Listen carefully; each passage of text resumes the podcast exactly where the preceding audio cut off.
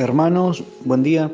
Eh, en este devocional de hoy me gustaría compartir un poquito acerca de la carga que el Señor me estaba poniendo sobre leer Corintios. Y la primera carta de los Corintios, cuando Pablo escribe, es porque en esta iglesia de Corintios había algunos problemas que eran específicos.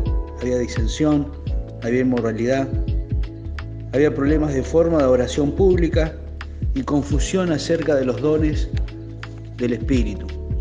Eh, esto me hace llevar que hay cosas que a lo largo de la historia eh, la gente se desvía y, la palabra nos ayuda a volver de vuelta a la senda que nos corresponde estar. En 1 Corintios 15, 58 dice, así que, hermanos míos amados, estad firmes y constantes creciendo en la obra del Señor siempre, sabiendo que vuestro trabajo en el Señor no es en vano. Y eso me lleva un poco a lo que es eh, mi vida y, todo el grupo casero, eh, todo este equipo que estamos trabajando juntos, brindando diferentes servicios eh, en este año tan atípico que, que tuvimos en diferentes circunstancias, ya sea de trabajo, eh, de salud, eh, cosas del hogar.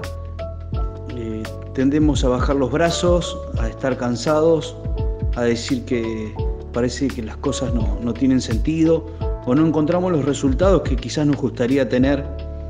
y acá en Pablo escribe y dice, estad firmes y constantes a veces cuando las situaciones vienen favorables, eh, estar firme está bueno, porque nos sentimos respaldados quizás por algún resultado.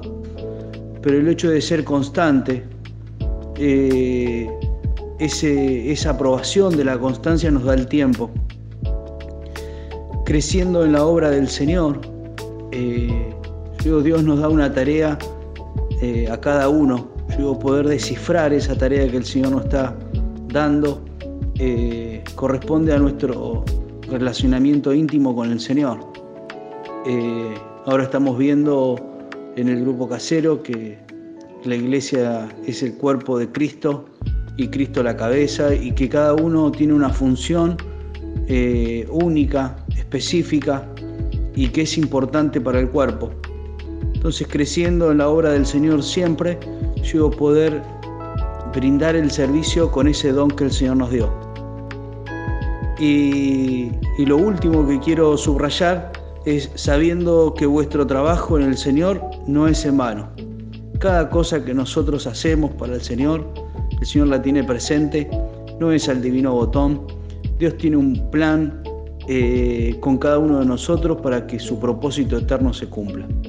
Así que bueno, dejarles eh, este, esta reflexión y decir que el Señor lo tiene todo presente, aun cuando las cosas son favorables o, no tanto, cuando el tiempo es complicado, cuando el tiempo que nos toca servir es lindo, el Señor lo tiene todo presente. Les dejo un abrazo fuerte, un cariño y que tengan buen día.